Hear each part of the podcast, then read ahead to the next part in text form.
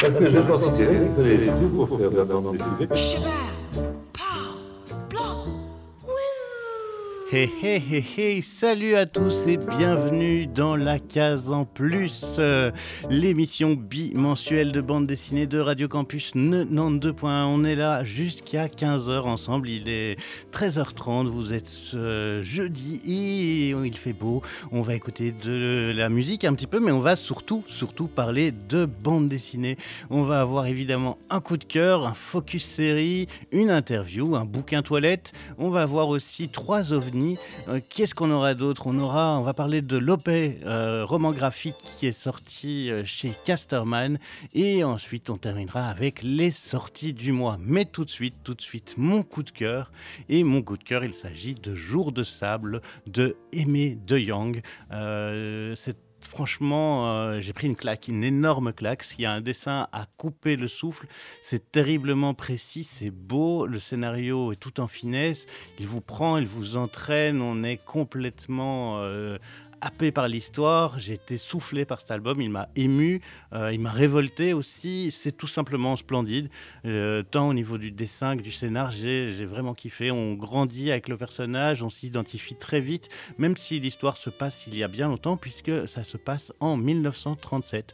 Un jeune photographe de 22 ans est engagé par la Farm Security Administration pour aller prendre des images dans ce qu'on appelle le Dust Bowl. Alors, qu'est-ce que c'est que ce Dust Bowl? Eh bien, ce bassin de poussière est situé à cheval sur l'Oklahoma, le Kansas et le Texas. Et dans les années 30, la sécheresse ainsi qu'une série de tempêtes de poussière ont provoqué une catastrophe eh ben, tant écologique agricole et économique. Et donc, on envoie ce jeune photographe, John Clark, euh, prendre des images sur place et il a un check, une checklist. Il doit faire des, images particulières, entre autres des enfants affamés, des maisons abandonnées, des orphelins, des animaux morts et des familles fuyant cette région. Donc, on est dans, comme vous le sentez, dans une ambiance assez. Euh, assez sympa, hein. c'est sympa, sympa. Mais en même temps, euh, on, s'identifie et on se prend d'amour pour ce personnage qui, lui, va se prendre d'amour pour les personnages sur place, euh, sur les habitants, et euh, il va du coup prendre finalement conscience du rôle qu'on veut lui faire jouer. et ben, ce qui est intéressant, c'est de voir comment il va réagir face à cette situation. Et si vous voulez découvrir eh bien, comment il va, il va réagir, je vous conseille évidemment de lire ce superbe album de Aimé de Young. C'est une histoire qui est inspirée de faits réels. Euh, vous connaissez sûrement la célèbre photo de Dorothea Lange, Migrant Mother, qui est une espèce de femme très sérieuse avec des enfants dans les bras et un regard d'acier, eh bien qui a été prise pour le compte de la Farm Security Administration. Et euh, c'est sans doute parce que ce récit est complètement ancré dans le réel euh, qu'il est si touchant. même si les personnages qu'on y croise sont fictifs, on sent que c'est inspiré de En plus, il y a des photos euh, tout au cours de l'album euh, pour les chapitrages et on retrouve quasiment les, photos en dessin plus tard. C'est euh, vraiment, vraiment, vraiment, vraiment un très, très bel album. Emily de Jong est une autrice néerlandaise. Elle est née à Rotterdam. Elle y fait des études d'animation et elle complète sa formation par un passage aux Beaux-Arts de Gand. Elle publie sa première BD à 18 ans. Elle travaille d'abord pour le jeune public et puis en 2014, elle s'attelle à son premier roman graphique. C'est là qu'elle va se faire remarquer à l'international. En 2016, cet album est traduit et publié chez Dargo sous le titre Le retour de la Bondrée. Euh, elle publie ensuite L'obsolescence programmée de nos sentiments avec Zidrou au scénario. Et donc ce Jour de sable est son troisième album disponible en français. Vous trouvez ça aux alentours de 30 euros aux éditions Dargo.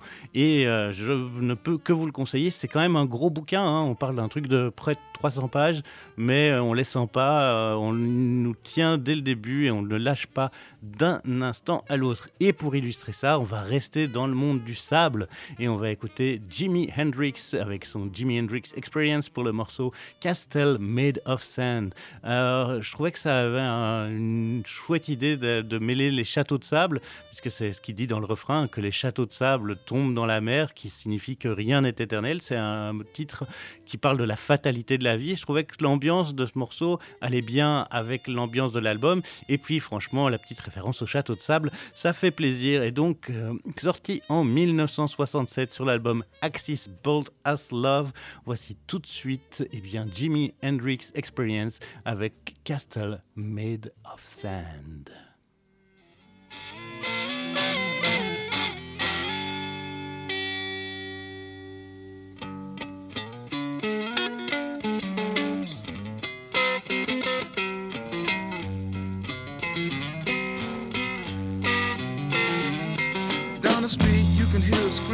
Disgrace. And she slams the door in his drunken face. And now he stands outside, and all the neighbors start to gossip and drool. He cries, oh girl, you must be mad. What happened to the sweet love you and me had? Against the door he leans and starts a scene, and his tears fall and burn a garden green. And so castles made of sand fall in the sea eventually. A little Indian brave who, before he was ten, played war games in the woods with his Indian friends. And he built a dream that when he grew up, he would be a fearless warrior, Indian chief. Many moons passed, and more the dream stronger till tomorrow he would sing his first war song and fight his first battle. But something went wrong. Surprise attack killed him in his sleep that night. And so castles made of sand melts into the sea.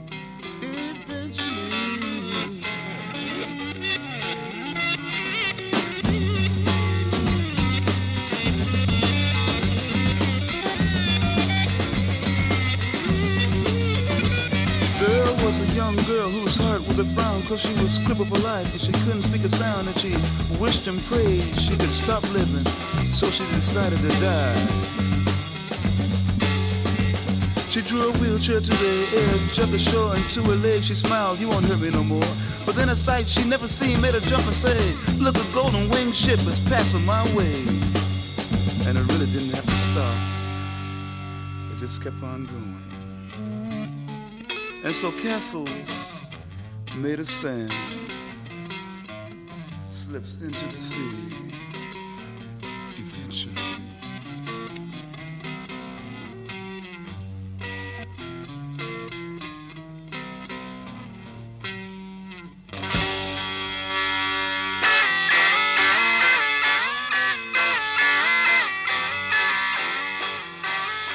Jimi Hendrix sur les ondes campusiennes. Vous êtes à l'écoute de la Case en Plus, l'émission bande dessinée bimensuelle de Radio Campus. C'est Ilias Selecta au micro. Vous pouvez me retrouver sur tous les réseaux sociaux si vous voulez en savoir plus sur euh, mon univers. Mais nous, on va continuer à parler de BD parce que j'adore la BD, mais j'adore plein d'autres choses aussi. C'est pour ça que je vous parle de mon univers. Comment je me fais ou quoi. Bon, allez, euh, fini l'autopromo. Passons plutôt à la promo des artistes et des auteurs incroyables. Euh, malheureusement, c'est une triste nouvelle qui m'amène à vous parler de cette merveilleuse série qui est Canardo, parce qu'en effet, euh, son créateur, Benoît Socal, est mort ce 28 mai 2021.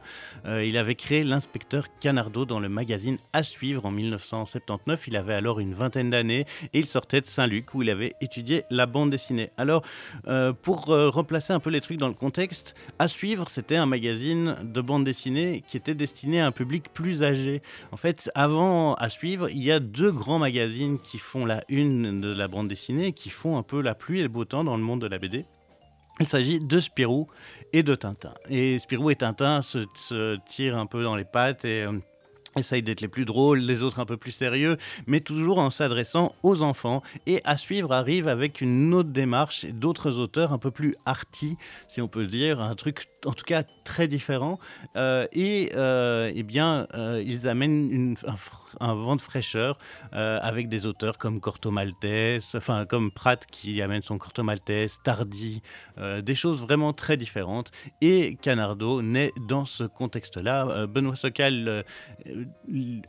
amène un univers assez particulier puisque cette série joue avec les codes du polar noir.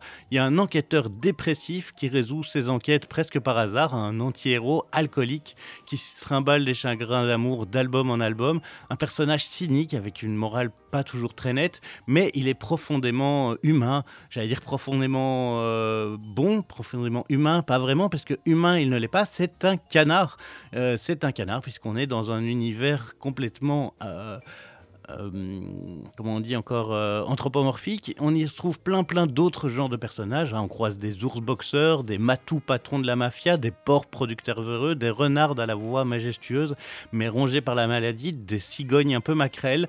Euh, C'est leur, nature animale des personnages qui expriment encore mieux leur caractère et qui les... qui les rendent plus vrais. Et ça, c'est très, très, très, très fort, je trouve, dans, euh, dans, dans Canardo. Euh, c'est terriblement noir, hein, franchement, euh, c'est noir, c'est triste. Je me rappelle d'un album en particulier, La mort douce, où... Juste le titre, déjà, on est dans, du bien glauque, mais en même temps, c'est vraiment bien foutu. Et puis, c'est drôle, euh, ce, personnage de Canardo qui évolue comme il peut euh, est très attachant. Euh, depuis le tome 10 de la série, eh ben, elle a été reprise par un autre auteur, Pascal Rango, Rungo, euh, avec, avec Sokal qui, lui file euh, des coups de main. Mais franchement, même s'il a réussi à préserver l'univers, moi, ça m'a un peu moins plu à partir du... J'ai arrêté après le 15e, euh, 14e ou 15e album. Après, euh, je sais qu'il y en a encore, il y en a une vingtaine, donc je- j'aurais peut-être pas dû arrêter, je devrais peut-être aller jeter un œil là-dessus. Mais en tout cas, si vous ne connaissez pas cette série, je vous conseille vraiment les premiers tomes, mais préparez vos mouchoirs hein, parce que c'est loin d'être drôle.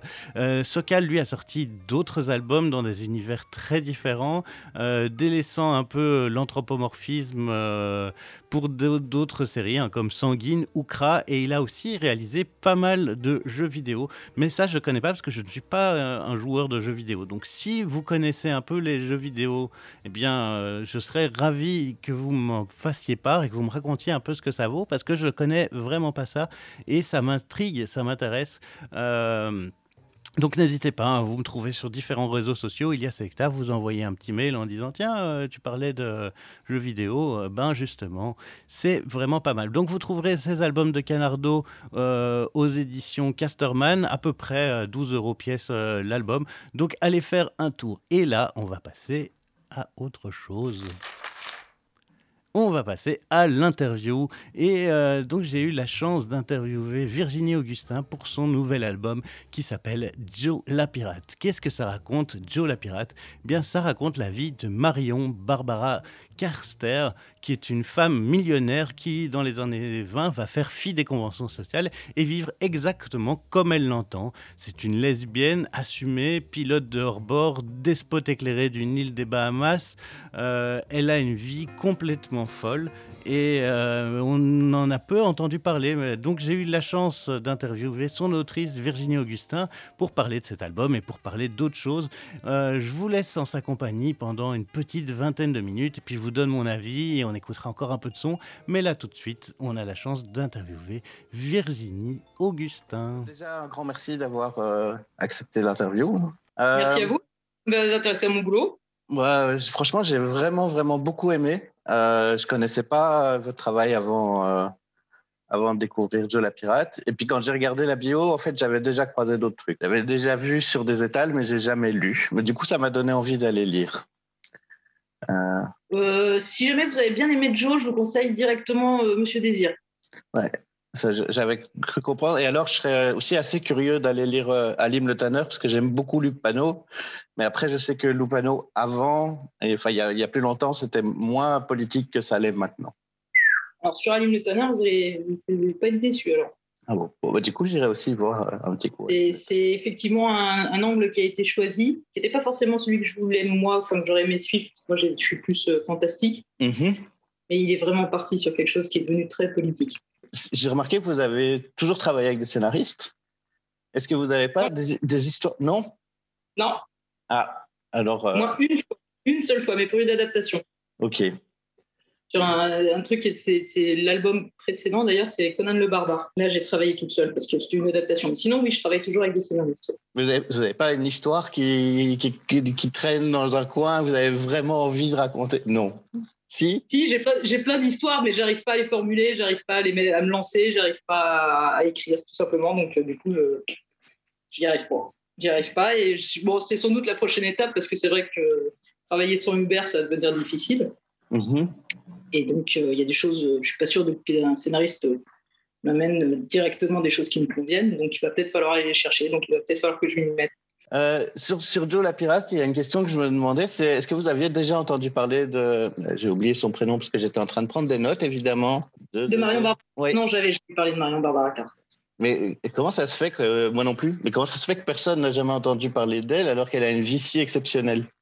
Ben, parce que je pense que on, on retient pas forcément. Je, je- en, faisant, en faisant des recherches, effectivement, on parle souvent de l'invisibilisation des femmes. Mhm. Et, euh, et dernièrement, d'ailleurs, euh, on découvre, on redécouvre des, des, femmes qui ont eu des, des- des- des vies absolument incroyables, qui ont fait des choses. Par exemple, on a des- enfin, moi j'ai découvert il n'y a pas très longtemps que la première programmatrice était une femme. Mhm. Au au 19e siècle, enfin, j'ai déjà oublié son nom, mais voilà, enfin, il y a des choses qui ne sont pas restées. Les femmes ont souvent été euh, mises de côté, je, je pense même de façon finalement assez récente. hein, je pense que dans les années, c'est peut-être même pas à l'époque. À l'époque, on devait, euh, on devait en tenir compte. Et je pense que c'est au fur et à mesure dans l'histoire, il y a des gens qui ont considéré qu'il y, a- il y a eu des raccourcis, puis les femmes n'ont pas forcément toujours revendiqué cette place-là. Donc euh, Joe n'a pas fait exception. J'ai découvert par exemple que même si elles n'ont pas fait des très très grands, de très grandes carrières, il y a eu cinq euh, pilotes de Formule 1 par exemple. J'avais- J'ai découvert ça il n'y a pas très longtemps. Je savais pas qu'il y avait des femmes qui étaient pilotes de Formule 1. Euh, oui, bien sûr, des femmes, des femmes qui avaient été encensées. D'ailleurs, les deux se croisent. Par exemple, Marlène Dietrich était une Ouais. star absolue. Mais, mais Joe pas. Euh, et puis peut-être que si le, c'est vrai qu'elle est- elle était sportive de haut niveau, on peut dire quand même, parce qu'en Mhm. étant pilote de, de hors-bord euh, à l'époque, c'était, je crois, quelque chose d'assez suivi, ou en tout cas, il y avait des articles assez régulièrement. Je ne sais pas si aujourd'hui il y a encore des courses, mais, mais euh, peut-être, que ça n'intéressait pas les femmes, par exemple, tout simplement. Déjà, les femmes elles-mêmes ne, s'intéressaient peut-être pas forcément à la carrière de Joe. Euh, Est-ce que vous pensez que ça peut avoir un rapport avec ben, le fait qu'elle soit hors norme, qu'elle soit, euh, qu'elle ait une sexualité qui n'était pas dans, la norme de l'époque, qui Je, je, je pense pas que ce soit, ce soit forcément lié à, à son homosexualité. Euh, par exemple, si c'est ce que vous en, Ouais. enfin, la direction, une des directions que vous donniez, puisqu'elle était lesbienne, euh, je pense que Violette Maurice, par exemple, bon, avec une autre, une autre vie bien sûr, euh, puis, enfin, championne de, de, de course, de voiture, devait, devait être remarquée. Je pense que c'est à la longue en fait. C'est-à-dire qu'au moment où ça devait arriver, oui, et puis il y a dans les années 20, les femmes avaient sans doute aussi une, il y avait, peut-être un côté un peu exotique quand même, et, ces femmes étaient présentes. Et donc, euh, dans les années 20, je pense qu'on devait les regarder pour ce qu'elles étaient. C'est après, peut-être dans les années 30, puis ainsi de suite, après, bien évidemment, euh, avec la guerre ou genre de choses, ces femmes sont, sont, rentrées dans, dans, un, dans un placard, euh, on les a gentiment laissées. Quoi. Et donc, ça fait écho avec ben, plein de, de trucs qui se passent maintenant, en fait. Il y a de plus en plus de gens qui, euh, qui, qui réaffirment le droit des femmes, le droit des homosexuels, et, euh, qui se montrent de plus en plus, et ça fait vraiment du bien. Et du coup, Oui. ce, ce genre d'album participe euh, à, à ça aussi, quoi. On l'a fait, on l'a fait aussi en, en, en pressentant ça, parce qu'il faut voir qu'on a commencé à travailler sur le projet il y a à peu près 4-5 ans. Euh, on, on avait euh, conscience, nous, euh, avec Hubert, qu'il fallait, qu'il fallait qu'on raconte. euh, dé- déjà, bon, étant homo tous les deux, on avait envie d'avoir, de, de- de- de poser, non, non pas une héroïne lesbienne, parce qu'elle ne s'est jamais de cette façon-là, mais on avait envie de montrer qu'effectivement, d'une part, ça avait toujours existé, qu'il y avait des gens qui avaient été acceptés, que ça ne leur avait pas posé plus de problèmes à eux, et visiblement pas plus de problèmes non plus aux gens qui les entouraient. Euh, donc, c'était super important, et effectivement, d'avoir ce lien, parce qu'on on était, nous aussi, dans l'invisibilité, vraiment en se disant, il y a, il y a- il y a un parallèle, il faut, il faut rappeler ça. Il faut le rappeler. Il y a une ouverture. euh, par exemple, je, je définirais moi Joe comme quelqu'un de gender fluide, ouais.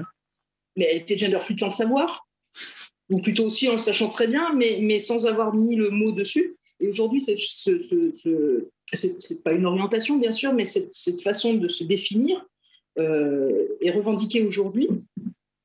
oui, ben, ça, existe, ça préexistait. Euh, finalement, ça a sans doute toujours existé. Et nous, on voulait vraiment le, montrer et donc faire, correspondre à notre époque moderne une époque passée, mais qui, euh, qui était évidemment rien. Sans pour autant euh, faire un album euh, hyper militant et machin, ça reste, on, est accroché par le scénar, c'est à mourir de rire. Enfin, il y a plein de trucs. On n'est pas dans un truc de revendication. et je, bah, nous, c'est notre, c'était notre revendication euh, parce que euh, c'est toujours pareil. Euh, Hubert avait travaillé sur un album au préalable. Moi, j'avais eu la chance de travailler aussi avec lui sur cet album, et c'était un album collectif qui s'appelait Les gens normaux. Et c'était justement sur les paroles de, d'homo et trans. Et, et, en fait, non, c'est, ça qui est important. C'est ça qu'on voulait montrer aussi avec Hubert, c'est que particulièrement il n'y a, pas de raison fondamentale de mettre une étiquette spéciale en disant l'homosexualité correspond à ça. Et je pense que quelqu'un comme Joe ne s'est jamais posé la question. Donc on ne pouvait pas non plus essayer d'être. Par exemple, elle n'a jamais revendiqué ça, elle l'était en bas. Donc euh, c'était, c'était bah, vous acceptez, vous acceptez pas, je m'en fiche, ça passe comme ça, hein. ça ne changera rien. Ce que j'ai beaucoup apprécié aussi, c'est la fluidité du dessin. On sent clairement un truc très, très euh, ligne claire, très délié comme ça. Vous travaillez au pinceau, vous travaillez comment? Non, je travaillais tout à la, tablette numérique. Je travaillais sur, sur, cet album. Ça change en fait en fonction des, albums. Et sur cet album, justement, je voulais quelque chose exactement comme vous dites, sur quelque chose de très clair, de très, on va pas dire radical, mais, mais euh, euh, un noir bah, facile finalement, un noir, blanc, euh, très, très simplifié. On voulait vraiment un album en noir et blanc par ailleurs. Ça permettait pour nous de, de, de, de plus finalement clarifier le personnage. C'était euh, en étant très synthétique et euh, vis-à-vis de l'image. Et, et, en fait, donc c'était ça la direction. Et puis, ben, du coup, n'étant pas, pas dessinatrice très claire, par ailleurs, j'ai tendance à être un petit peu plus dans les fioritures, ce genre de choses. La, la tablette numérique m'a permis, moi, d'être un peu plus euh, poser, d'avoir une ligne plus définie, de pouvoir me tromper, d'avoir des noirs et des blancs très marqués. Mhm. Euh, ça, c'était, c'était pour mon confort. Je ne me sentais pas de faire 200 pages euh, en, traditionnel. Ça, ça aurait été trop compliqué. Et vous vous êtes inspiré de photos d'époque de... Oui. Ah oui, beaucoup.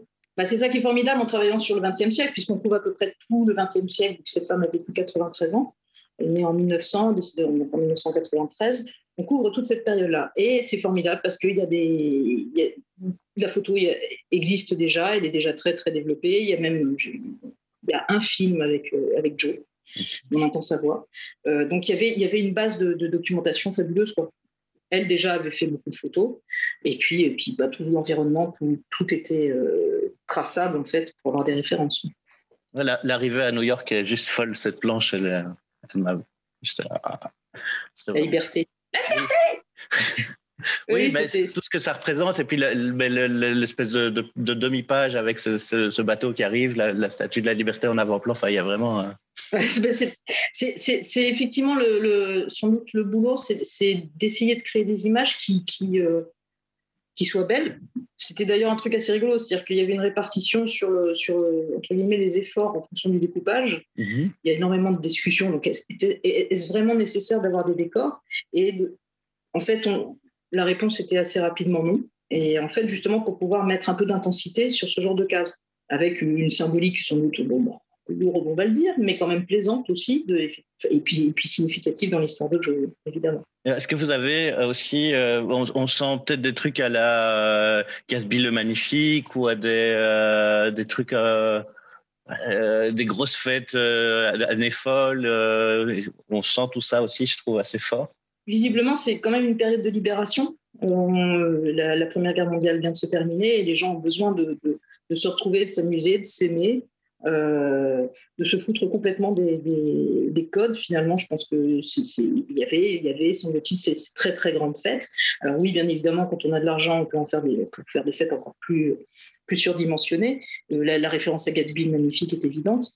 Euh, d'ailleurs, c'est les deux personnages sont, sont un véritable parallélisme. Hein. C'est même si Gatsby a fait sa, sa, fortune, il se trouve que Joe est milliardaire de, de par sa famille.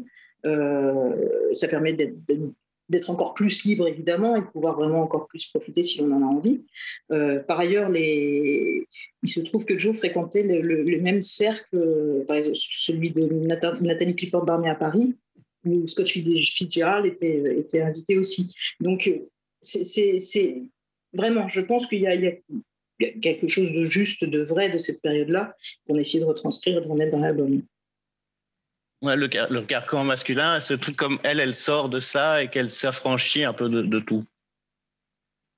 Oui, parce que je pense que vraiment c'était euh, c'était juste incompréhensible et je la comprends très bien. Enfin, moi, je pense que je me suis vraiment euh, beaucoup identifiée au personnage de Joe parce que quand j'étais enfant, j'ai eu exactement les mêmes réflexions sur en gros, mais pourquoi? Pourquoi, pourquoi euh, maman fait ça, papa fait ça, pourquoi moi j'ai le droit de faire ça mais pas ça, pourquoi lui, mon frère a le droit de faire tel truc mais pas moi? Enfin, et, quand on est enfant, élevé sans doute dans une, dans, dans, dans, une idée de liberté et d'égalité, mhm. euh, bah, on s'aperçoit très vite que non. Quoi. Donc euh, non, ça c'était pas du tout acceptable. Et je pense que Joe est un personnage qui, a été complètement en porte-à-faux vis-à-vis de ça et qui, qui, qui, ne comprenait pas et qui a décidé que non, ça ne se passerait pas. Mais ça, ça, rend toute la force euh, de caractère de ce personnage qui devait quand même être euh, compliqué. Ah, je pense qu'elle était invivable. Elle devait être invivable.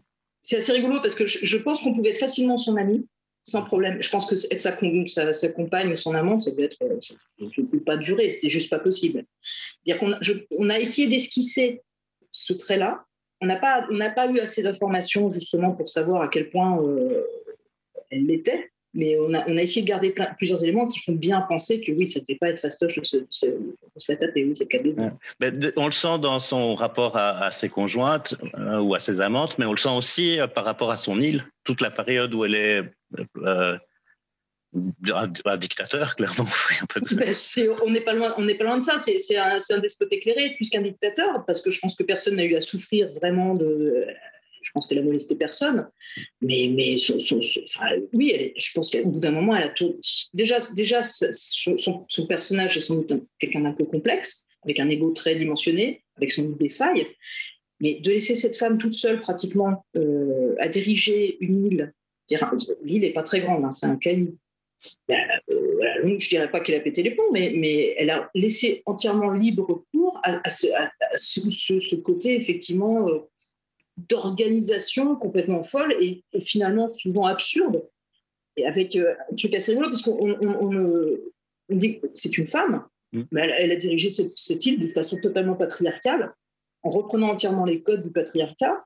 Et, euh, bah, je pense en enquiquinant les habitants, oui, vraiment. Il y avait des trucs rigolos, notamment avec les petits mots. C'est-à-dire qu'elle faisait, elle faisait placarder des avis expliquant aux gens ce qu'ils pouvaient faire ou ne pouvaient pas faire. Et on est, à l'absurdité complète. Oui, et en parfait décalage avec ce qu'elle fait elle-même. Ah bah alors systématiquement, paradoxalement, bien sûr, avec, euh, avec ce qu'elle était. C'est euh, un des avis, ou même des conseils qu'elle donnait, c'est ne buvez pas. Elle buvait constamment. Euh, ne, forniquez pas à tout va. Bon, alors bien sûr, effectivement, elle ne pouvait pas se reproduire avec étant lesbienne avoir des relations ne suffit pas à ça, mais elle interdisait du coup euh, aux habitants de faire la même chose. Et c'était vraiment fais ce que j'y fais pas ce que je fais. Mmh. Mais on est encore une fois, je trouve, dans, tout le fonctionnement euh, sociétal de, de, l'époque. Elle se, elle se plie complètement à ça. Se plaçant non, pas. Il faut bien voir que c'est une île aux Bahamas, donc euh, les, habitants étaient. Elle, a fait venir en fait des, des Bahaméens, donc des gens de couleur. Mais je pense pas qu'il y avait du racisme clairement je ne pense même pas du tout que Joe était quelqu'un de raciste, c'était quelqu'un qui était juste au-dessus socialement. Elle leur a bien fait sentir. Ça, c'était super important. On voulait aussi montrer ça parce que ce qui, je pense que vraiment ce qui intéressait Hubert et ce qui m'intéresse moi, c'est justement les, les, les failles, les, petits mensonges, les, petits. Euh, les, comment on s'arrange avec sa propre réalité. Et euh, ça, c'était super avec ce personnage-là, enfin avec cette femme-là, ça avait l'air d'être. Ah, ça, rend d'autant plus le personnage et toute la BD crédible et on, enfin voilà, on, on, suit un témoignage, on est vraiment, euh, on, s'identifie, on aime ce personnage parce que il a tout ça, il a ce côté euh, presque surréaliste tellement il est incroyable, mais en même temps il a ces failles que vous avez réussi à montrer qui, qui le rendent d'autant plus attachant quoi. Bah, c'est sur l'humanité qui nous intéresse. C'est d'ailleurs assez rigolo. J'ai lu des, bien sûr des avis et des, pas dire des critiques, mais Joe, a fait des, n'a pas fait de grandes choses. C'est vrai qu'elle n'a pas, elle c'est pas quelqu'un qui a découvert un truc fondamental. Elle n'a pas, n'a pas aidé l'humanité de façon extraordinaire. Elle a, c'était quelqu'un qui était très égoïste, donc effectivement qui était en championnat contre elle-même, dans le vrai Playboy par ailleurs. Mais, mais ce qui nous intéressait nous justement, c'est ce qui est, ce qui est non, en fait, chez, cette femme-là. C'est comment on réagit à la disparition, comment on réagit effectivement à l'échec, quand on n'a pas connu l'échec. Enfin, toutes ces choses-là, en fait, et comment on rebondit ou pas, ou euh, effectivement les aberrations qu'on peut, qu'on peut sortir euh, au bout d'un moment, avec, euh, avec ce truc génial. Où, enfin, moi, je sais qu'il y a une, scène que j'aime beaucoup. Elle, en fait, elle essaie de pousser la population des Bahamas à, à se développer. On considère qu'effectivement, les, les, habitants sont, sont, sont écrasés par par le pouvoir blanc en place à l'époque, donc les Bahamas font partie du Commonwealth. Et elle trouve ça lamentable. Et du coup, elle se range carrément du côté des, du côté des Noirs, tout simplement, en disant genre, mais nous allons obtenir, elle fait, une ligue en fait pour essayer de porter le truc, et nous allons obtenir, nous allons faire. Et Copinel qui fait, mais t'es quand même pas très coloré. Elle, dit, bah, je comprends pas. c'est quoi le problème? Sauf qu'en fait, bien évidemment, quand le truc va se casser la gueule, finalement, elle n'est pas vraiment là. Puis elle a des exigences qui lui sont propres. Elle pense que tout le monde peut fonctionner comme elle, ce qui n'est pas le cas. Non, et puis elle, a, enfin, elle a un confort qui n'est pas celui des habitants des Bahamas. Et ça, elle ne comprend pas. Elle ne le comprend pas. C'est, moi, c'est toutes ces choses-là qui m'ont intéressé vraiment dans ce personnage-là. Euh, est-ce que vous avez des projets après? Ou déjà des, trucs qui ont commencé à être dessinés ou... Oui, des choses qui ont été commencées à être dessinées. oui, là, je suis, euh, je suis sur l'album suivant. Et euh, j'avais besoin de faire quelque chose de très différent. Et là, je suis servi. Donc on peut avoir un peu plus d'infos ou pas du tout? Bien sûr, bien sûr. Là, je travaille sur. Euh, je suis partie sur. Euh, j'ai été contactée par euh, Dargo pour travailler sur un Valérien. Les Valériens par, comme il y a eu celui bah, de Lupano et celui de, de Larsenet. C'est ça, un Valérien par, sauf que je travaillais avec Pierre Christin au scénario. Donc c'est un Valérien par, mais par l'auteur créateur de, la série. Donc bon, c'est un peu bizarre, mais moi je suis juste super contente de faire ça. C'est un vrai rêve de petite fille. Ah, excellent. Et en plus, c'est vrai que c'est très, très différent comme ambiance. Eh ben, un tout grand merci en tout cas d'avoir répondu à mes questions. Et c'était donc l'interview de Virginie Augustin. Vous êtes dans la case en plus, l'émission bande dessinée de Radio Campus sur le 92.1. Vous pouvez aussi retrouver évidemment ceci sur Mixcloud. Euh, il y a Selecta sur Mixcloud et vous aurez le podcast de l'émission ainsi que des précédentes et vous trouverez aussi plein d'autres choses, entre autres mes mix du mardi qui sont des mix euh, dédiés à plein de styles de musique différents. Et puis vous pouvez aussi me retrouver les samedis sur les ondes de Radio Campus avec mon co animateur euh, Monsieur Clément qui gère lui les sockets en titane ici sur campus et nous on a une émission reggae. Donc plein plein plein de choses euh, du côté des euh, réseaux. Il y a Selecta, n'hésitez pas à aller taper ça. Et donc on parlait de Virginie Augustin et de son album Joe la pirate. Comme vous avez pu le remarquer, je suis totalement fan de cet album. Je trouve ça très très bon, c'est très beau. C'est fin, c'est intelligent. Vous trouverez ça aux alentours de 25 euros aux éditions Glénat. Et je voulais, ben, pour illustrer ça, euh, rester dans cette ambiance euh, avec euh, un thème sur la mutinerie dans un salon. Oui, Mutiny in the Parlor. C'était sorti en 1936. C'est Mez Mezro, un morceau de swing qu'on écoute tout de suite pour illustrer ça.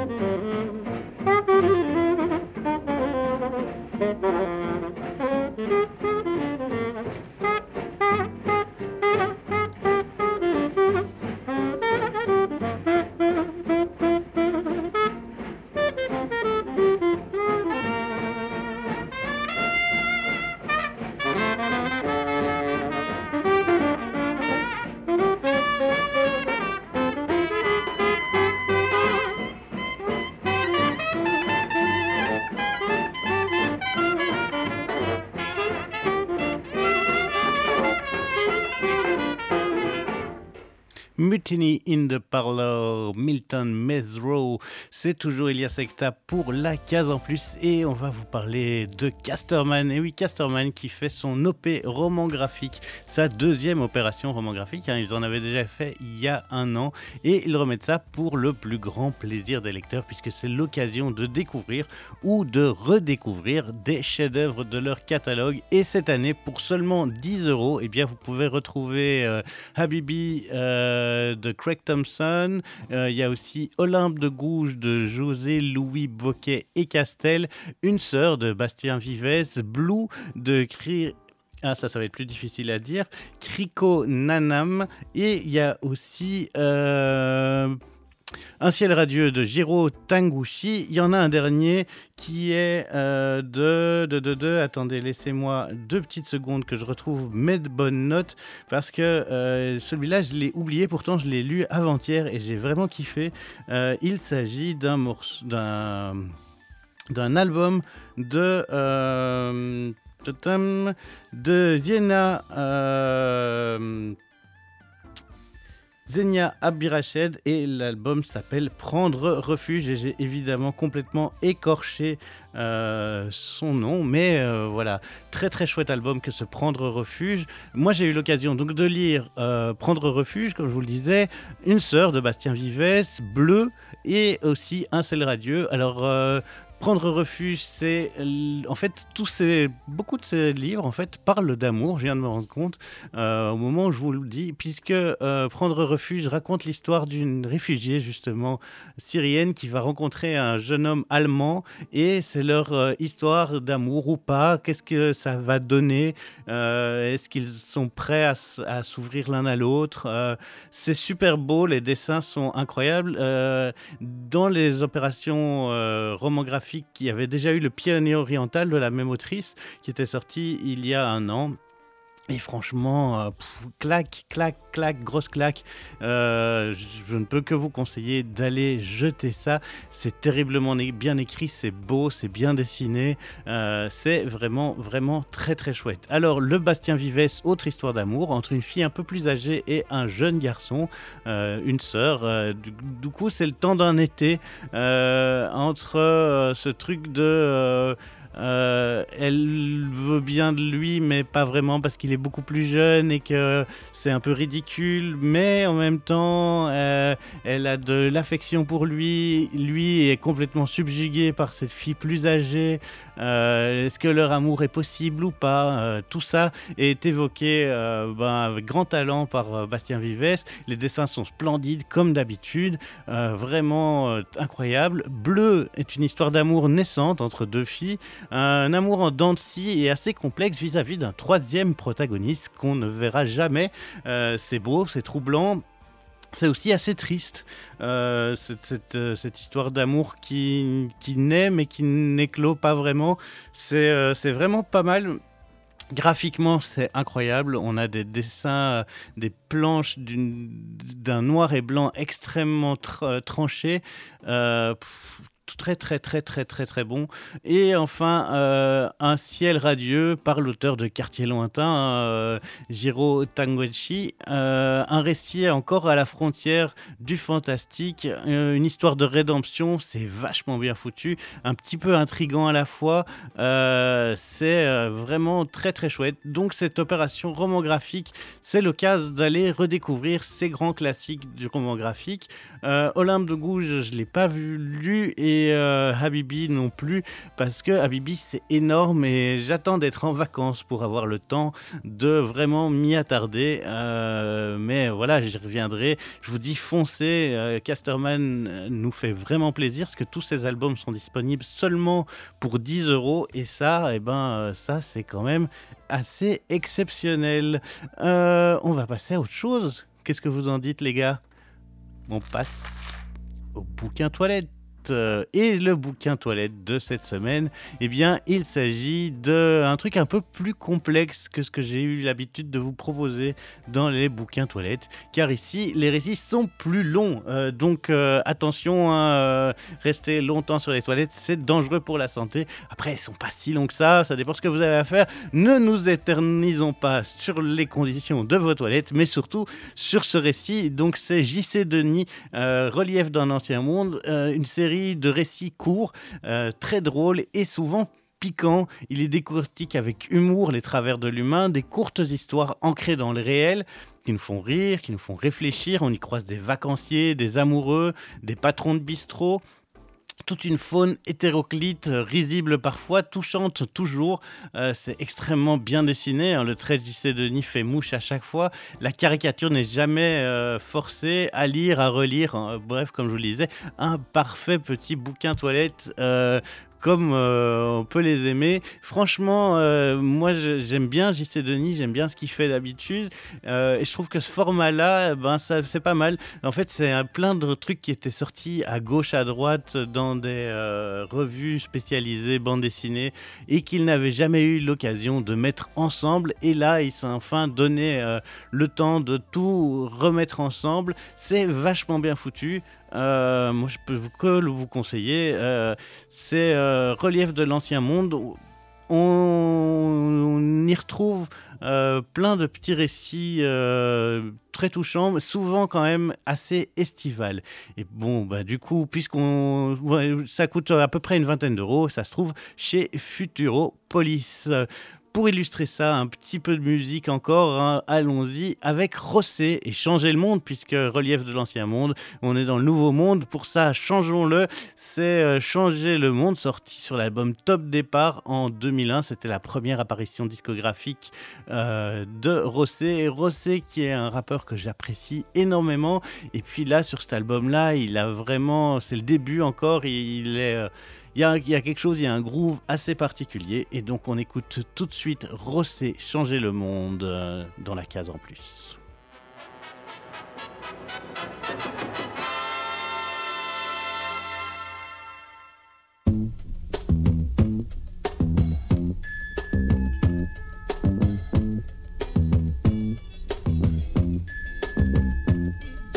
Je pars sur les chapeaux de roue, les pieds dans la grosse boue. Nerveux, distant, mais toujours prêt à aller au bout. Les différences qui gênent, j'en ai senti le coup. J'ai goûté à l'oxygène des milieux qu'on dit trop fous. Mon âme évolue en guerre, je veux être révolutionnaire. Je touche ma cible qu'en rêve, mais contre ce qu'évolue sans air. Je veux choisir, mais je suis dépourvu de repères. Ma colère veut pas moisir, alors j'ai couru derrière les techniques de vice et de flair. Crise d'adolescence éméchée, prise de conscience réfléchie pour pouvoir prendre ou laisser. Je prends le monde pour cible comme cause de tous mes tracas. C'est que ça canne toute ma conscience quand je nique tout sans blabla. Business de main à main, je laisse les chiens en chien. Moi je veux rien de rien, le vice n'irait que du mien au tien. Si je n'ai rien d'un sein, c'est que je veux rien de leur sein. Je subis le système et je veux le voir porter le mien. C'est juste de moi à moi, j'ai semé grain par grain. J'ai toute la soif de vaincre et elle cache encore ma faim. Rêve de gamin, faut qu'on souffre quand ma voix tombe. Je lâcherai pas la personne, le con, j'aimerais changer le monde.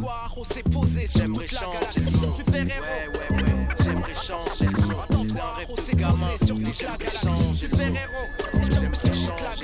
J'attache mon lacet et pars à la conquête du globe. Je traverse tempêtes et marées, celles qui côtoient mon job. Je veux changer les codes. Pour l'instant, je m'occupe de changer les modes. Faut être en mode et hors norme en tenant droit comme un code. J'arrive par le bouche à oreille, surtout quand se couche le soleil. Faut que je reste impassible, même si tombe une touche d'oseille. Je prends le poids du tout sur l'orteil, mais j'avance avec cervelle. J'avance avec le pont de jouy, c'est les bons collègues. Je veux voir loin, comme derrière les tripes d'un squat de junkie. Comme derrière le gîte d'un foyer de jeune fille. Filou comme je suis, je fais pas les petits coups comme si j'allais mourir demain, mais je prépare mon igloo bien rempli. Plus léger que les héros parce que pas de bottes, pas de cap, pas de crosse, pas de batte, même pas la norme comme fantasme. Juste un rêve de gamin, faut qu'on souffre quand ma voix tombe. Je lâcherai pas la personne, le con, j'aimerais changer le monde.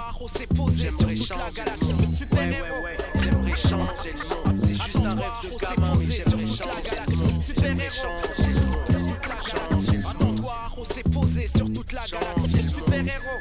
Juste j'aimerais changer le monde.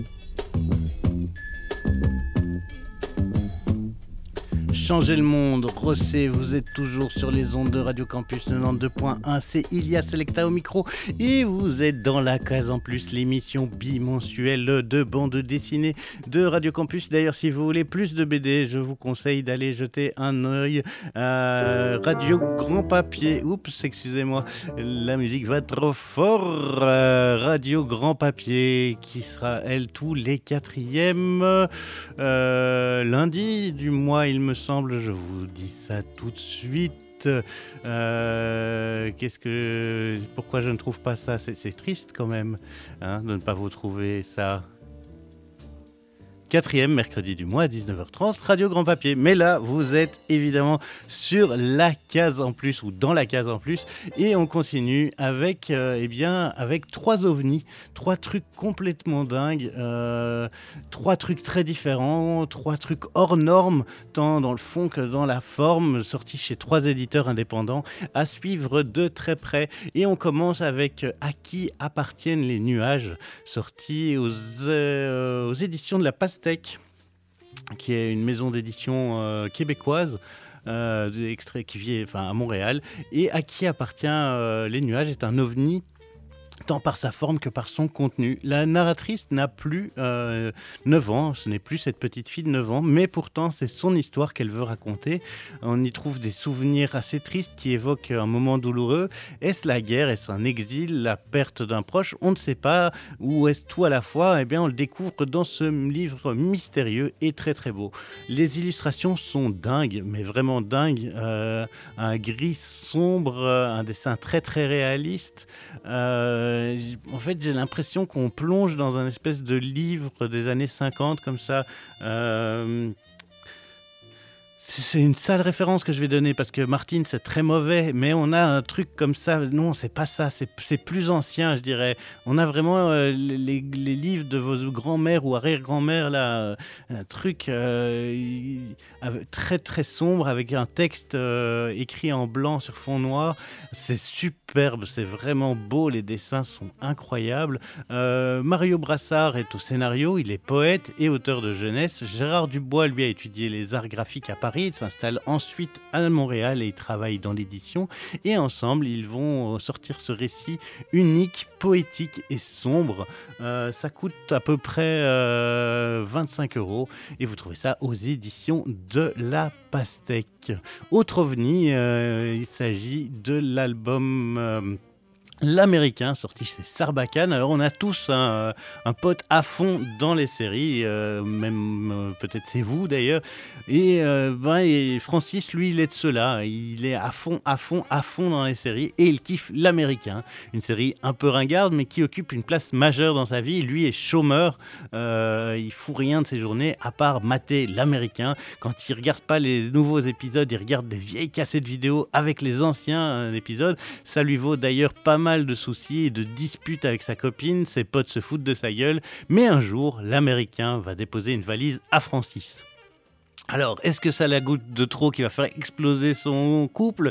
Est-ce qu'il délire complètement? Qu'en est-il? Qu'est-ce que c'est cette valise? Vous le saurez évidemment en lisant l'américain. Loïc Guillon nous offre ici un album euh, qui se joue franchement des codes de la BD. On est parfois dans du noir et blanc et puis dans la couleur quand on est dans la série et puis parfois la série se mêle à la réalité ou pas. Euh, en tout cas, un dessin assez naïf et très expressif, très rapide, un récit à 100 à l'heure et j'ai l'impression que dans le dessin, on le sent aussi cette vitesse. Euh, c'est vraiment super chouette.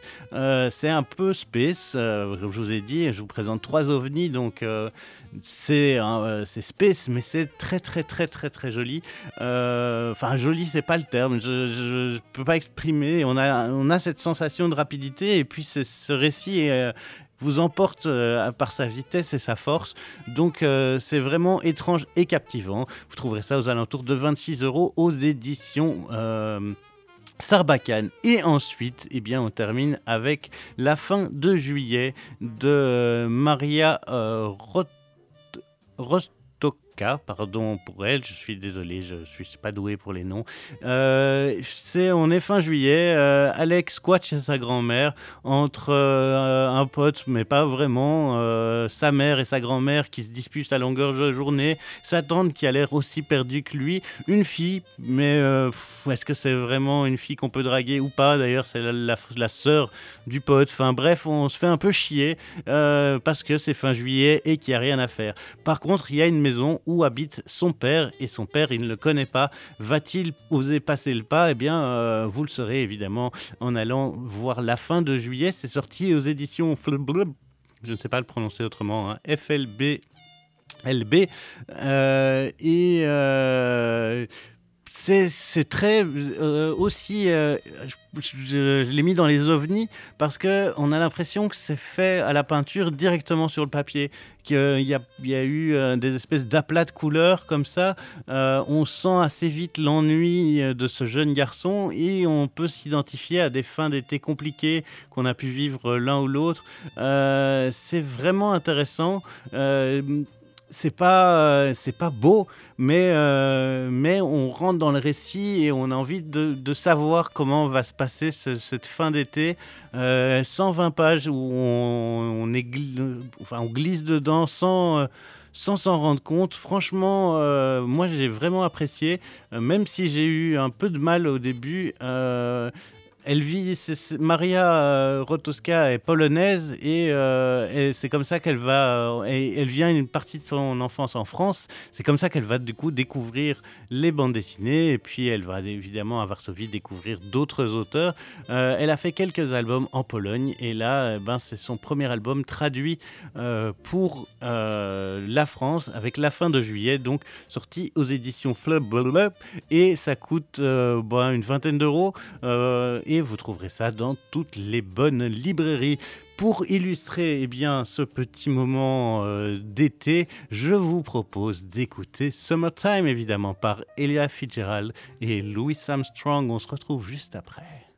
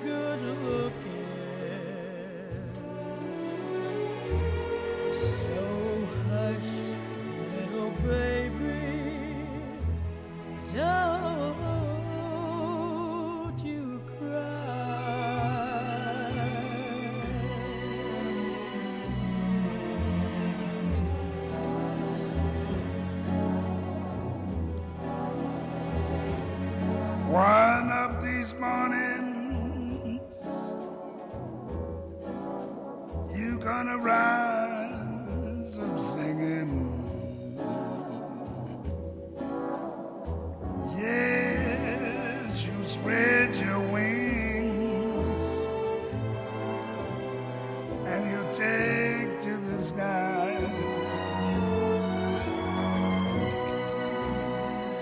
Mm, But till that morning,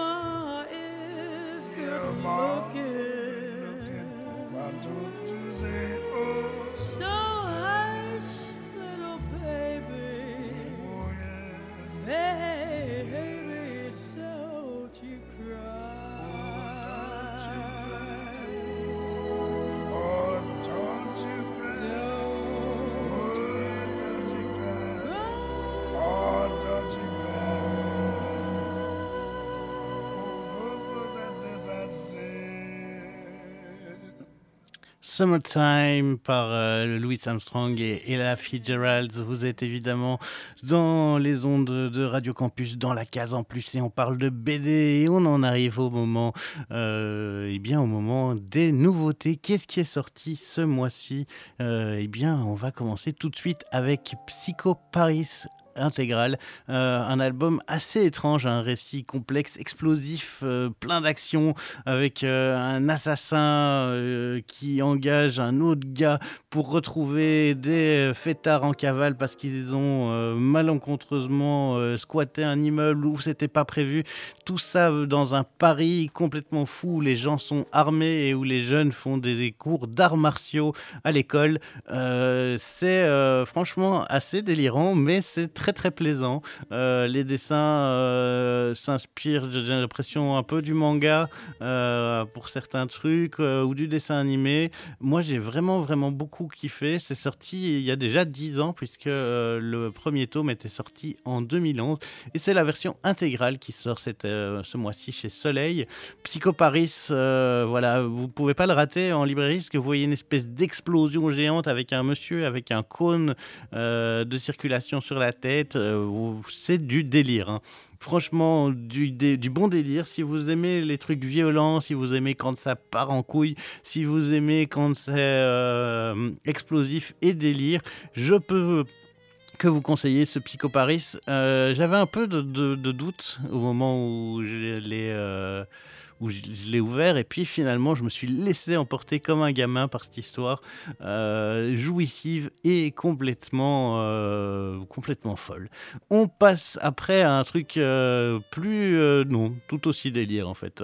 Peut-être que je peux vous dire le prix. Ce serait intéressant ça aussi. hein. C'est toujours bien de le savoir. C'est donc sorti chez Delcourt Soleil et ça coûte eh bien à peu près 23 entre 23 et 25 euros. On va maintenant passer aux veuves électriques. C'est le tome 1 des veuves électriques et euh, c'est Relom euh, au scénar. Et j'adore Relom, c'est lui qui avait fait Andy et Gina. Euh, il est accompagné de Damien Geoffroy pour le dessin, que je ne connaissais pas. Et franchement. j'ai assez apprécié. Relom qui, qui avait dernièrement fait un truc avec Lupano revient ici avec un, un scénar assez politique puisqu'il s'agit de trois veuves euh, qui euh, se retrouvent euh, face à l'incompétence du directeur d'une centrale nucléaire dans un village français à Chisouane. Et en fait, il y a un incident dans la centrale qui va amener le décès de, des trois maris de ces, de ces veuves. Et ces veuves ne vont pas laisser ça euh, Elles veulent absolument euh, que euh, on entende parler d'elles. Mais euh, très vite, on se rend compte que les médias eh bien, euh, transforment la réalité, que leur combat va être compliqué, surtout qu'elles sont tout à fait novices dans le, dans le militantisme, elles ne savent pas comment faire. Elles sont aidées d'un vieil alcoolique qui euh, est un rebelle dans l'âme. Et donc tout ce joyeux mélange, cette, joyeuse euh, trinité, va partir au combat pour lutter contre euh, cette centrale nucléaire. Ça part complètement en sucette aussi. Si vous aimez les trucs bien délire, c'est assez drôle et en même temps ça, ça pique. C'est drôle et politique à la fois. C'est pas très cher, ça coûte à peu près 16 euros et c'est vraiment, vraiment bien foutu. C'est sorti chez Delcourt. Alors, toujours chez Delcourt, tout à fait un autre univers, puisque ici, Céline raconte l'histoire de de personnages qui vivent sur la Lune dans un futur lointain parce que la Terre est complètement dévastée et donc euh, des gens vivent sur la Lune et aimeraient retourner sur Terre. Mais est-ce que c'est possible? Eh bien, on ne le saura pas ou on le saura au fur et à mesure de l'aventure. Ici, c'est Fabrice Lebeau euh, qui, euh, qui, nous conte cette aventure où on est en- en- entraîné au travers de trois personnages qui sont Sélénie, Verne et Méliès. Euh, bah, Verne de Jules Verne, évidemment, et Méliès, il y a plein, plein de, de, euh, euh, à la culture du 19e. Il y a des choses vraiment très, très intéressantes. Euh, ils vivent donc sur un dôme euh, sur la face cachée de la Lune et ils aimeraient retourner sur Terre, surtout Verne qui est très, très intéressé. Mais ils, sont, euh, ils vivent grâce à la vie d'un robot euh, avec un petit côté euh, cyberpunk presque dans ce. Euh, c'est assez beau, c'est euh, touchant, le récit est vraiment chouette. Euh, C'était une belle découverte et euh, ben, je suis content d'avoir lu ça. Franchement, euh, là aussi, j'avais pas tant d'attentes que ça et grande, euh, grand plaisir, euh, vraiment très très cool. Sélénie, donc ça coûte aussi à peu près 16 euros chez Delcourt. Alors on continue avec Extinction, le crépuscule des espèces. Et ça, c'est sorti chez Dargo. Là, on est sur un truc un peu vulgarisation scientifique, comme ça se fait de plus en plus en bande dessinée. Jean-Baptiste de Panafieux et Alexandre Franc euh, nous racontent au travers de ben, plus d'une centaine de pages euh, l'histoire des extinctions de masse, euh, que ce soit à l'âge préhistorique ou aujourd'hui. Et donc on est entraîné dans, cette aventure par trois scientifiques ou quatre scientifiques et deux journalistes euh, qui ensemble vont euh, nous faire découvrir ce monde et euh, nous emmener dans leur... allez, comment dire, on dit ça, dans, dans leur... dans leurs habitudes, parce que les journalistes, ils sont comme nous en fait, ils ont encore l'habitude de, vivre et de, consommer un peu sans réfléchir, et ils tombent sur ces journalistes, sur ces scientifiques qui vont euh, leur dire que on serait proche de la sixième extinction de masse. Euh, alors, euh, qu'en est-il des cinq premières? Comment, quel contexte? Enfin, tout ça est vraiment vachement bien expliqué. Je ne peux que vous conseiller d'aller voir cet album. C'est quand même un peu plus enfantin que d'autres choses. C'est super intéressant, mais mais euh, c'est pas c'est pas la BD du mois. J'avoue que ça m'a plu, mais euh, voilà, c'est pas dingue dingue dingue quoi. Qu'est-ce qu'on a d'autre comme nouveauté? Ah oui, évidemment, on a Nuit couleur larme de Borja González. Euh, et ça, c'est assez étrange puisque c'est une bande dessinée où les personnages n'ont pas de visage. Et ça raconte l'histoire de d'une sorcière, enfin peut-être une sorcière qui va qui tient une librairie ésotérique et qui va euh, incant- incanter euh, comment on dit ça qui va invoquer un dragon non, putain, je raconte n'importe quoi. N'écoutez pas ce que je dis. Allez, hop, reload, come back again. Nuit, couleur, larme. C'est bien une sorcière, mais euh, elle invoque un démon. Pas un dragon, un démon. hein. Euh, et ce démon euh, ben, euh, devrait réa- réaliser ses souhaits, sauf que la jeune fille ne souhaite pas de souhaits. Et donc ce démon s'installe et ben, en fait c'est un peu la rencontre entre le démon, la dame qui, la sorcière qui l'invoque, et alors une troisième personnage, Laura, qui, qui est un peu. Mathilde, qui est un peu une jeune fille timide, et c'est ce trio de femmes, donc euh, Laura, le démon, euh, Teresa, la libraire, euh, qui invoque les, démons, et Mathilde. Et donc ces, trois filles essayent de vivre ensemble dans un monde... dans un monde cruellement euh, trop carré pour elles. Et euh, c'est assez beau de voir comment euh, elles ne sont pas adaptées à la réalité. C'est vraiment bien foutu, c'est très beau, moi j'ai vraiment aimé. Et la particularité comme ça d'avoir des... des personnages sans visage, donc les, les- visages sont, sont blancs, quoi. Il n'y a, pas- y a pas de nez, il n'y a pas d'yeux, il n'y a pas. Ça donne très très bien. C'est drôle, c'est décalé euh, et en même temps c'est très mélancolique. Euh, Nuit couleur larme, donc sorti chez Dargo, qui m'a vraiment beaucoup plu. Ça coûte une vingtaine d'euros et vous avez quand même pas mal de pages. C'est vraiment super intéressant.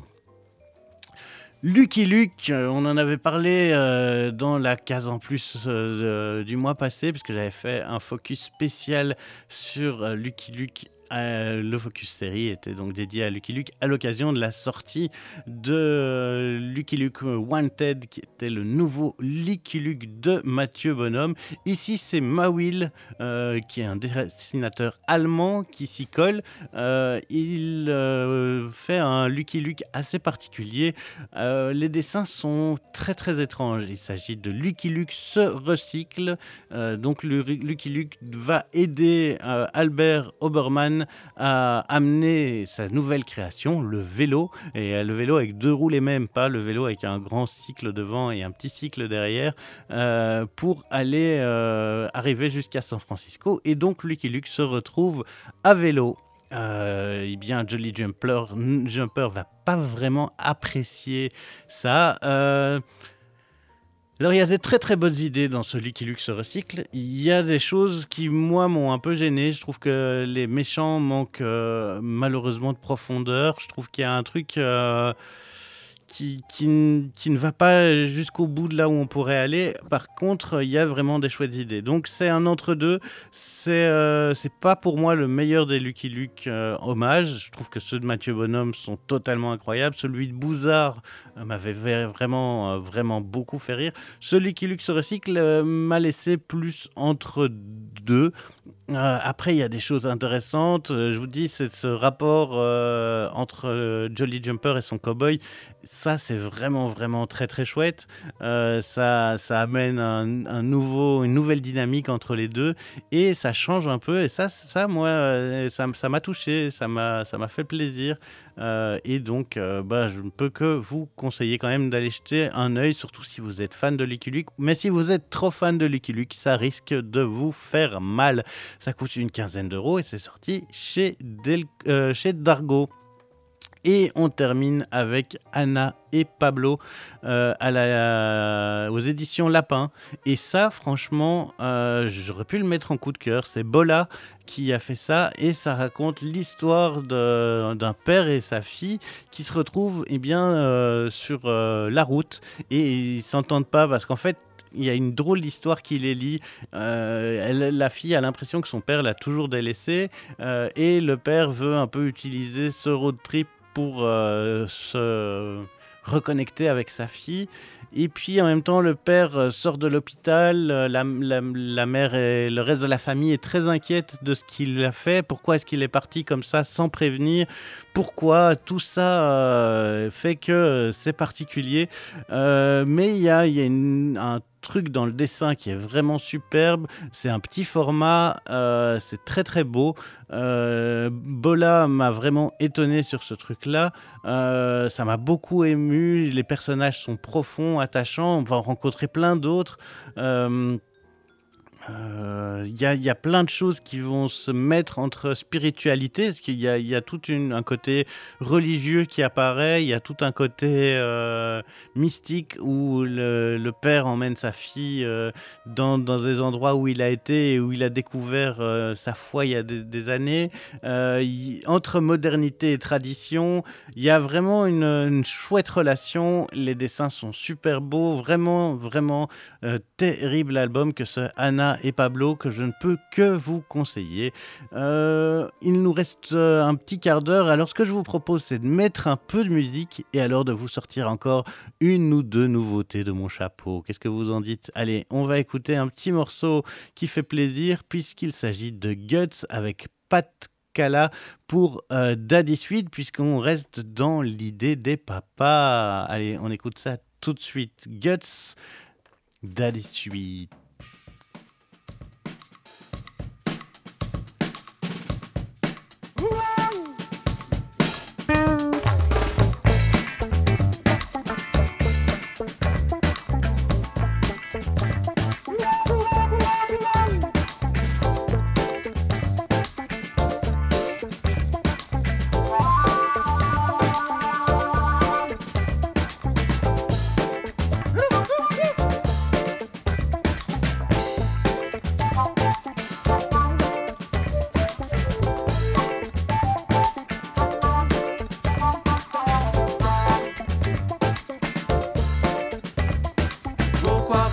Tu veux toujours bagarrer Papa chéri, jamais tranquille, jamais apaisé. Pourquoi papa tu es toujours fâché Papa chéri, ta bouche est piment, ta bouche me pique Hmm. Maladie Noé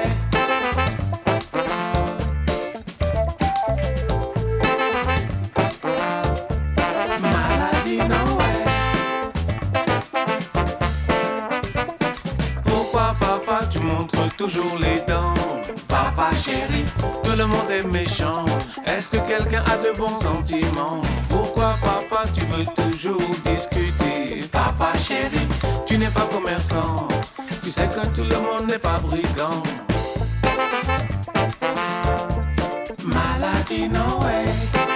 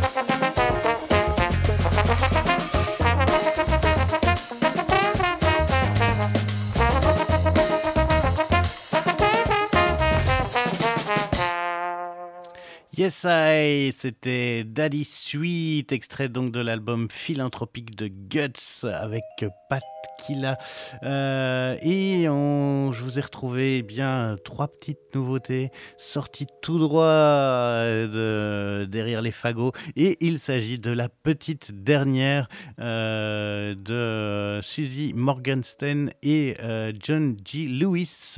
C'est ça raconte l'histoire de trois sœurs. Sandra est la plus jolie, Effie est la plus drôle, mais qu'est reste-t-il donc à Suzy? Eh bien, c'est la petite dernière.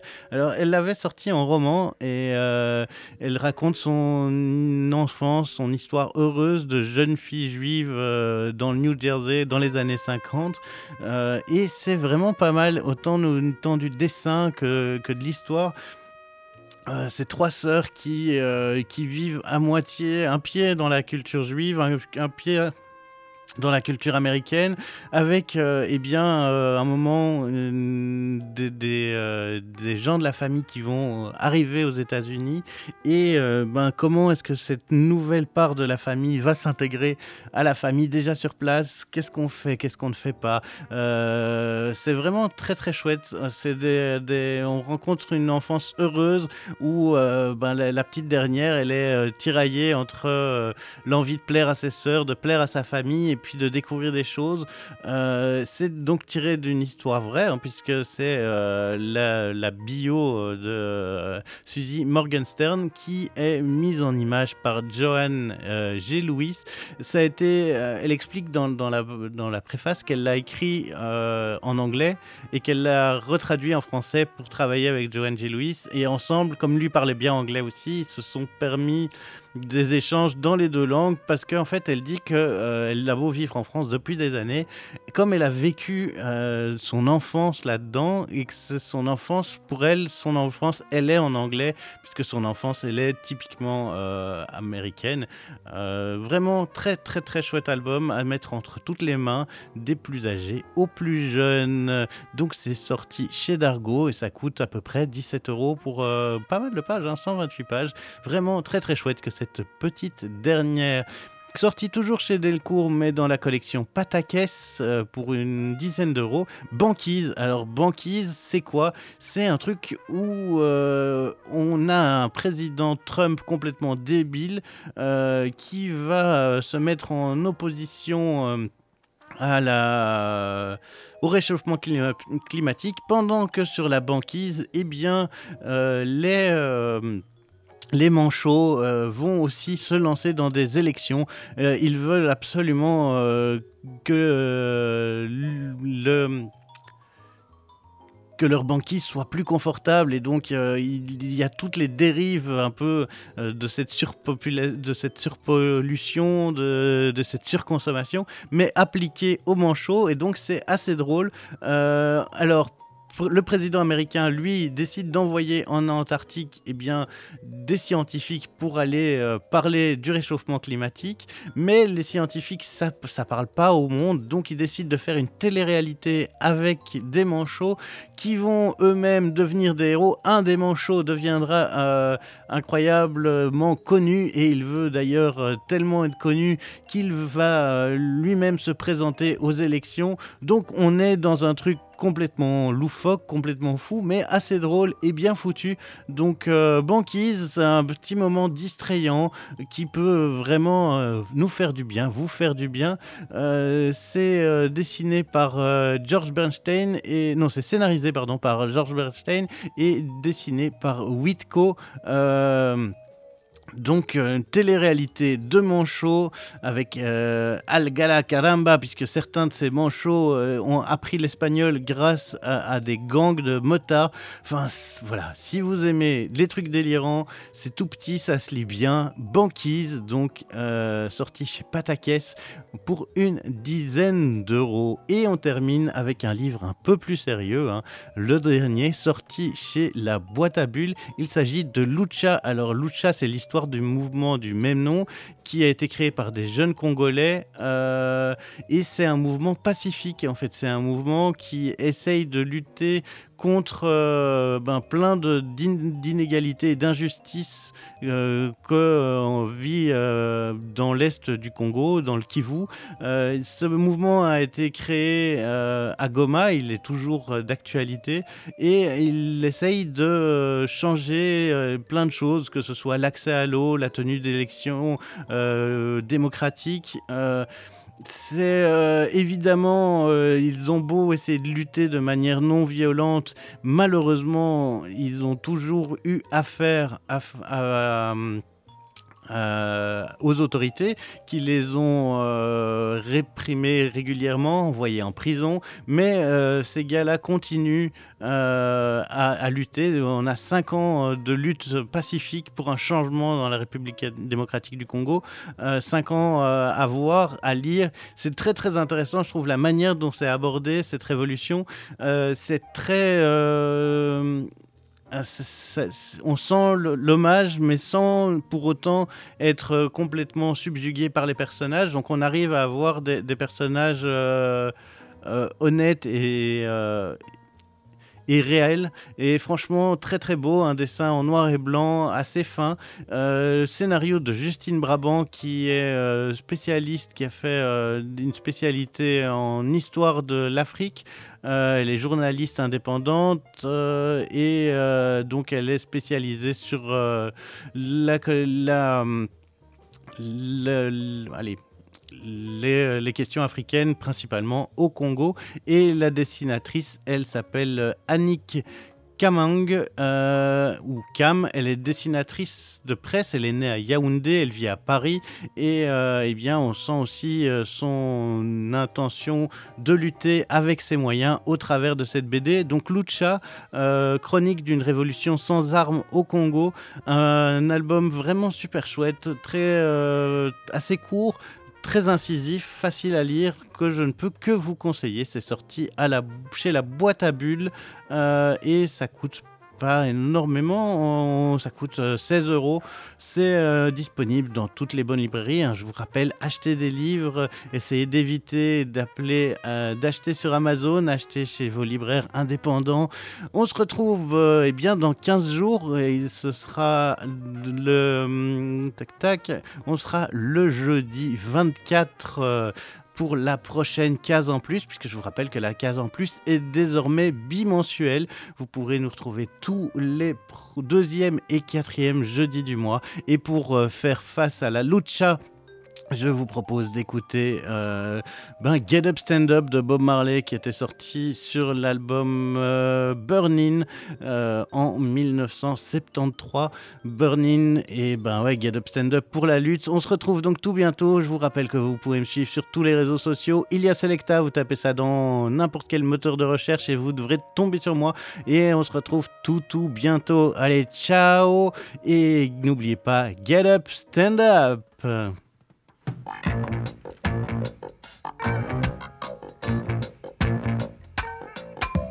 Get up, stand up, stand up for your right.